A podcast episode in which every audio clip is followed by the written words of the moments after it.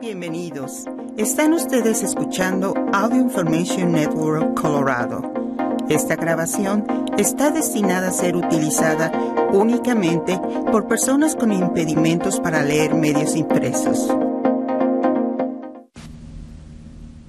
Gracias por acompañarnos el día de hoy lunes 26 de septiembre de 2022 a la lectura de ARP en español. Mi nombre es Diana Navarrete. Estos son los principales artículos que leeremos hoy. Siete maneras de reducir el riesgo de un derrame cerebral, escrito por Constance Sommer. Miles de millones de dólares en ayudas para gastos cotidianos no se utilizan, escrito por Donna Fuscaldo. Cómo crear un plan de sucesión para las mascotas, escrito por Sara Ventiera. Y continuaremos con algunos artículos diversos. Salud, enfermedades y tratamientos. Siete maneras de reducir el riesgo de un derrame cerebral. ¿Te predispone tu perfil genético? Aún así, ciertos hábitos reducen la probabilidad de un accidente cerebrovascular según las investigaciones. Incluso si tu perfil genético te pone en riesgo de sufrir un derrame cerebral, puedes reducir en gran medida tus posibilidades de sufrir uno si mantienes algunos hábitos saludables en tu estilo de vida. Esta es la conclusión de un estudio reciente, en inglés, publicado en la revista Journal of the American Heart Association. Las personas que han mantenido una buena salud cardiovascular podrían reducir de manera considerable el riesgo de un derrame cerebral, señala Miriam Fornash, una de las autoras del artículo y profesora del Center for Human Genetics del Health Science Center en University of Texas en Houston. En concreto, el estudio analizó los beneficios de seguir los siete pasos para mi salud, Life's Simple Seven, la fórmula de la American Heart Association, por sus siglas AHA, para la salud cardiovascular. Deja de fumar, come más sano, hace ejercicio, adelgaza, controla la presión arterial, controla el colesterol y reduce el azúcar en sangre. Nota. La AHA actualizó esta lista recientemente y añadió, el sueño como el octavo elemento esencial para la salud cardiovascular. El estudio publicado el 20 de julio realizó un seguimiento de 11.568 personas a partir de sus 45 años y sin historial de derrames cerebrales, durante alrededor de 28 años. Poco más de la mitad de los participantes, el 56%, eran mujeres y poco menos de un cuarto, el 23%, eran personas afroamericanas. Los investigadores descubrieron que los participantes en el estudio que tenían riesgo genético y no siguieron los siete pasos recomendados para la salud tenían más posibilidades de experimentar un accidente cerebrovascular. Sin embargo, entre todos los perfiles de riesgo genético bajo y alto, los participantes que siguieron los siete consejos de salud mostraron entre 30 y 43% menos riesgo de un derrame cerebral que los que no se adhirieron a estos hábitos. Eso corresponde a vivir casi seis años adicionales sin sufrir un derrame cerebral. Este estudio muestra que es posible reducir en gran medida tu riesgo si vives un estilo de vida saludable independientemente de tu perfil genético, destaca la doctora Cheryl Bushnell neuróloga de la Facultad de Medicina de Wake Forest University, que no participó en el estudio. Eso es lo que en realidad importa.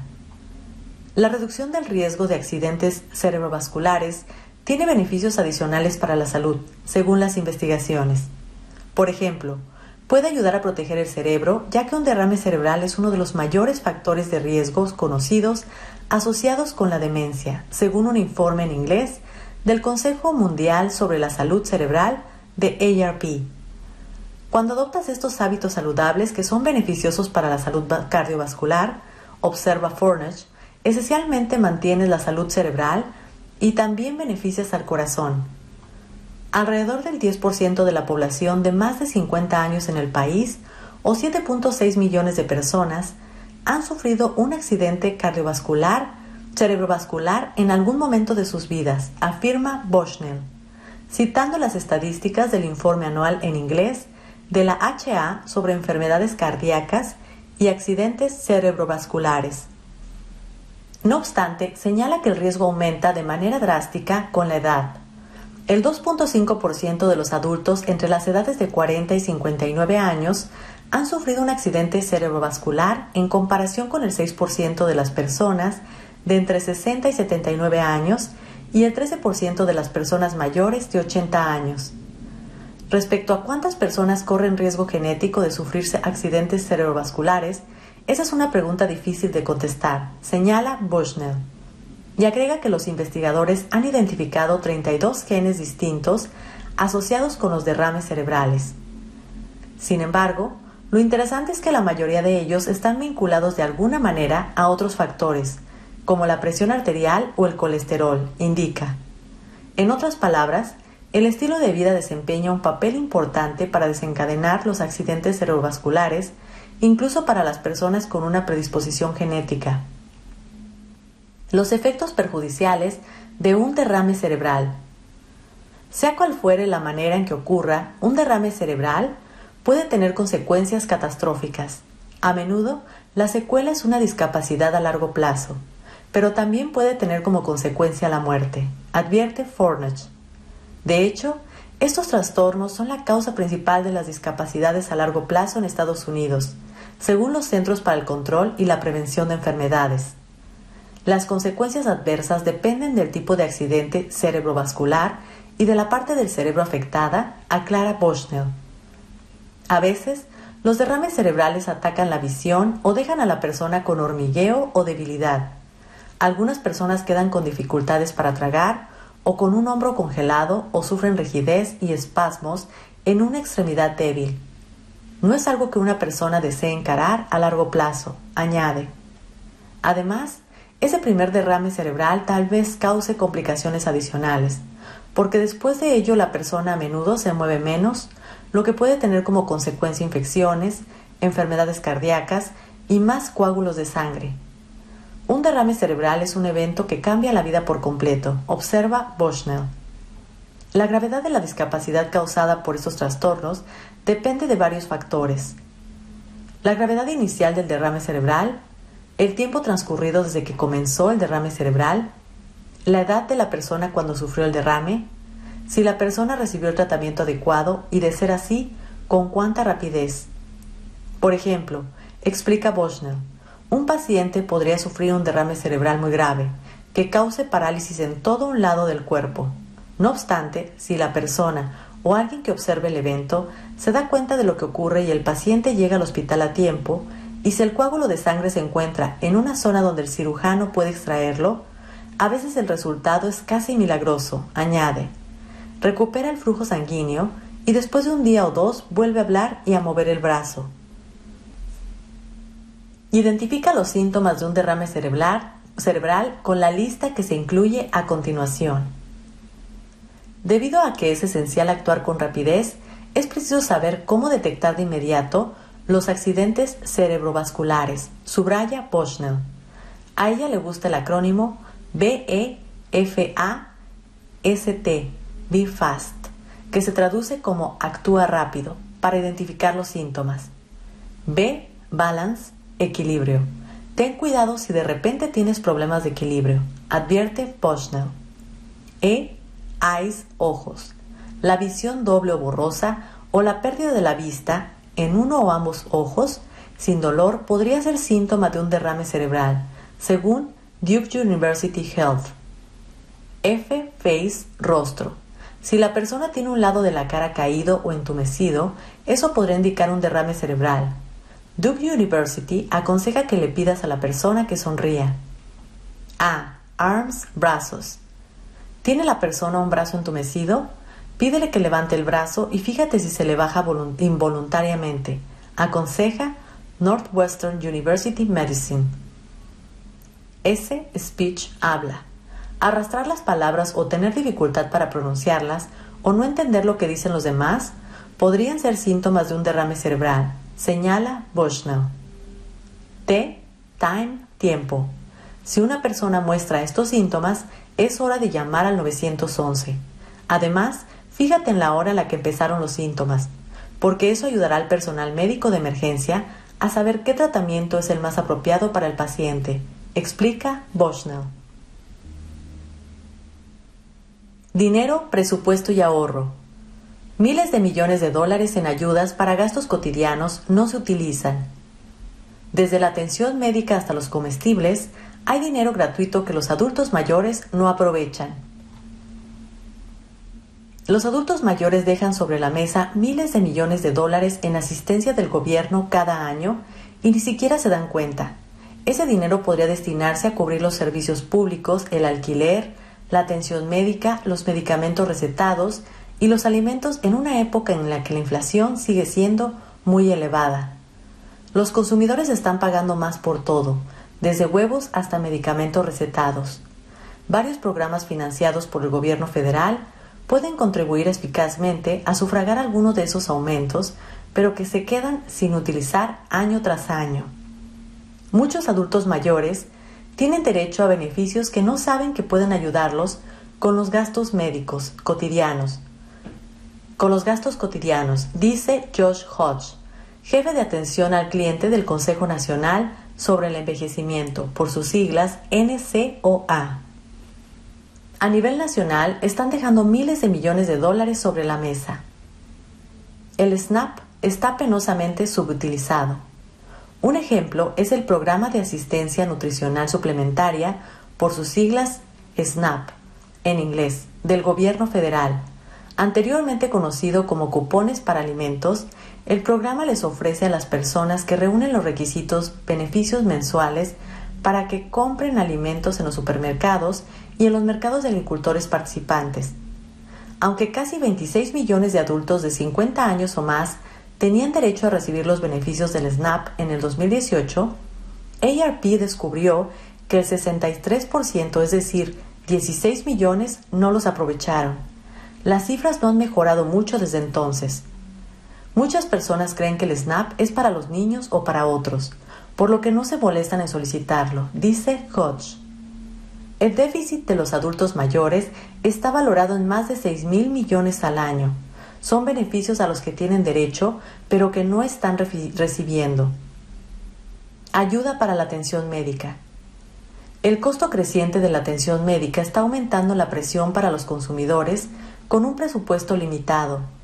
Para ayudar a adultos mayores a cubrir los gastos de atención médica, el gobierno federal gestiona el programa de ahorros de Medicare, que ayuda a pagar los deducibles, los coseguros y los copagos de la parte A y la parte B de los adultos mayores que cumplen los requisitos. Los adultos mayores pueden ahorrar más de dos mil dólares al año a través de este programa.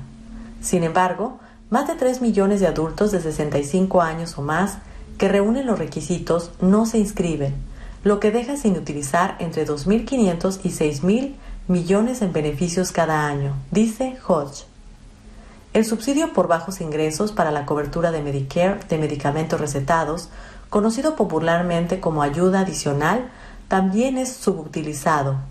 Este programa puede cubrir las primas mensuales, los deducibles anuales y los copagos de la cobertura de medicamentos recetados de Medicare. Según la Administración del Seguro Social, la ayuda adicional tiene un valor de unos 5.100 dólares al año para los participantes que cumplen los requisitos, pero el grupo de Hodge descubrió que unos 7.600 millones al año no se utilizan. No son dólares que se vayan a utilizar en otro sitio, dice. Son programas específicamente orientados. No le estás quitando beneficios a nadie por usar estos servicios. Ayuda para pagar tus facturas de servicios públicos. El invierno está a la vuelta de la esquina y los precios del petróleo y el gas natural siguen siendo elevados, por lo que algunas personas mayores podrían quedarse sin calefacción durante los meses más fríos. En la actualidad, decenas de millones de personas en el país corren el riesgo de que les corten los servicios públicos debido a las elevadas facturas de electricidad del verano y a los posibles costos mayores de la calefacción en el invierno.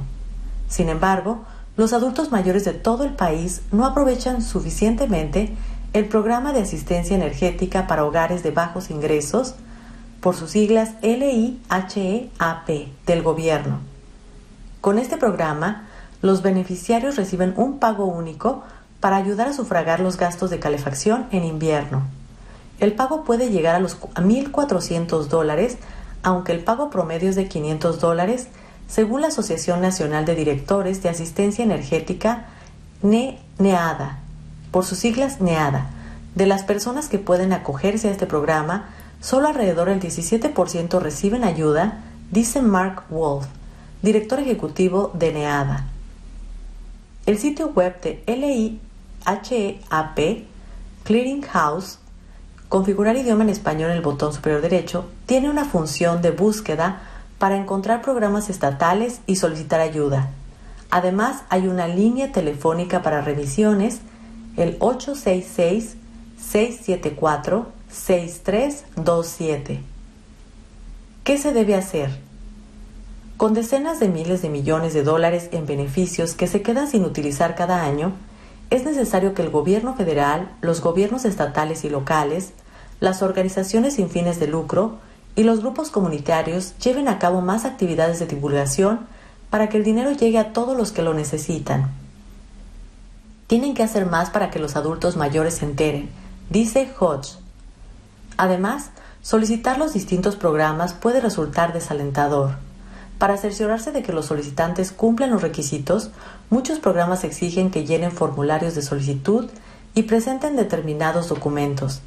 Sin acceso a Internet o una impresora o sin poder viajar, puede ser difícil llenar estos formularios. No obstante, estos programas hacen la diferencia. En el 2019, el Departamento de Agricultura de Estados Unidos descubrió que los adultos mayores que vivían solos recibían un promedio de 104 dólares en beneficios del SNAP al mes. Las personas con menores ingresos recibieron más. ¿Qué beneficios te estás perdiendo? Identificar a qué beneficios tienes derecho ha sido más fácil en los últimos años, gracias a que el gobierno y las organizaciones sin fines de lucro, como el NCOA y ARP, han intensificado las actividades de divulgación. El NCOA dirige Benefits Checkup, una base de datos en línea de los beneficios federales y locales a disposición de los adultos mayores. Quienes prefieren hablar con una persona pueden llamar a la línea de ayuda del NCOA al 800-794-6559 para informarse de los beneficios a los que tienen derecho. En la mayoría de las comunidades también hay agencias sobre el envejecimiento, Area Agencies on Aging, financiadas por el gobierno federal, que ayudan a las personas mayores a evaluar sus beneficios o las remiten a grupos externos que pueden ayudarlas. Puedes encontrar una agencia sobre el envejecimiento en tu zona a través de Elder Care Locator en inglés o llamando al 800-677-1116.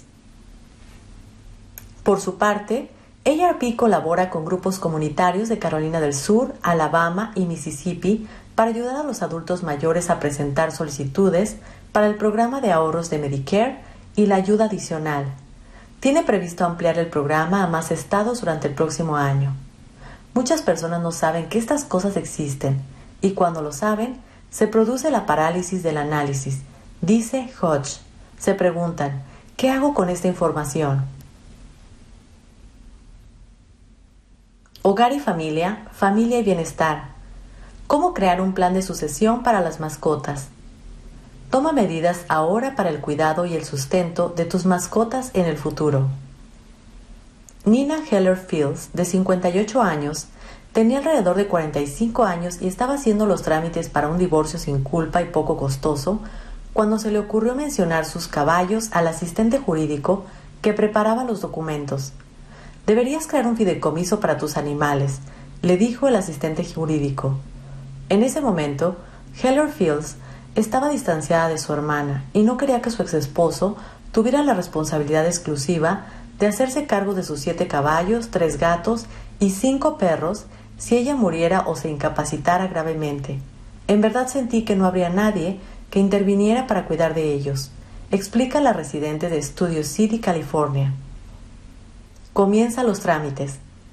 Al igual que un número cada vez mayor de personas en el país, Heller Fields, que ha sido instructora de equitación certificada durante 30 años, decidió crear un fideicomiso para sus mascotas.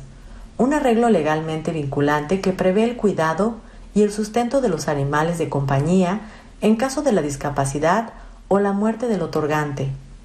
Establecer este tipo de fideicomiso requiere trámites y mecanismos de financiación muy específicos que difieren de las diligencias necesarias para dejar dinero y bienes a los miembros humanos de la familia.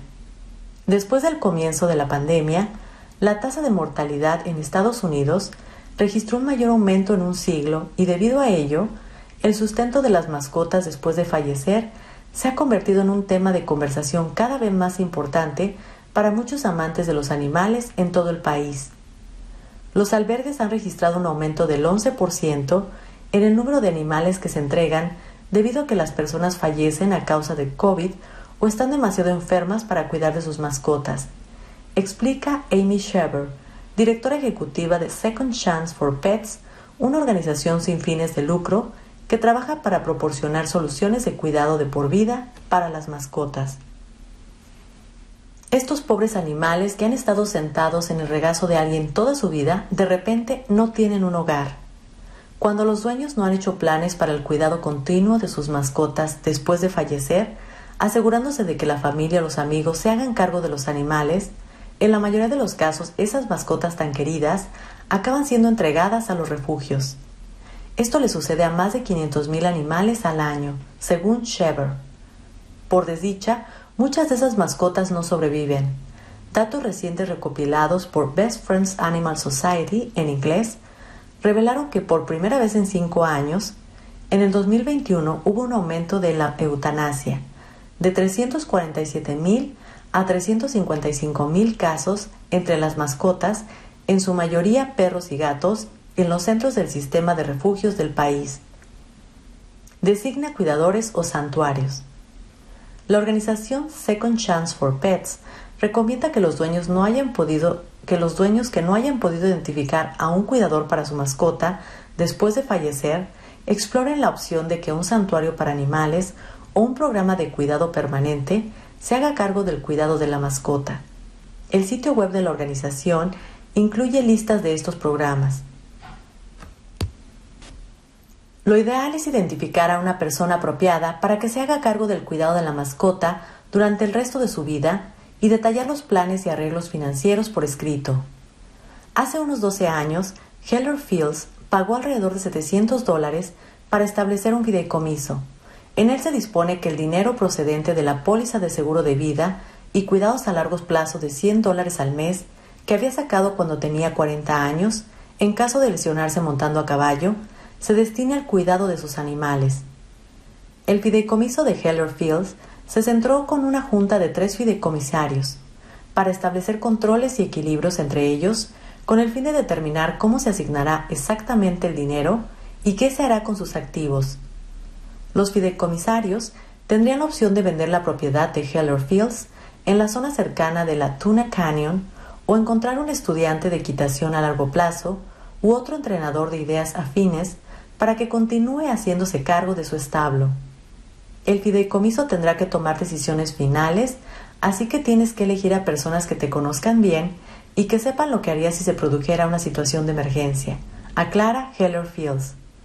Según la ley, no es posible dejar dinero directamente a un animal, por lo que establecer un fideicomiso para mascotas con un fideicomisario o una junta de fideicomisarios para supervisar el proceso es la mejor manera de garantizar el buen cuidado de los animales hasta su muerte. Un fideicomiso independiente para mascotas o fideicomiso en vida entra en vigor desde el momento de su creación. Es posible establecer una cuenta dedicada en nombre del fideicomiso para la mascota o se podría nombrar al fideicomiso como beneficiario de una póliza de seguro de vida o de un plan de jubilación en caso de un accidente o la muerte se financiaría el fideicomiso de inmediato.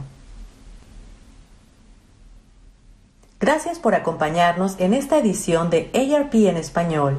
Mi nombre es Diana Navarrete.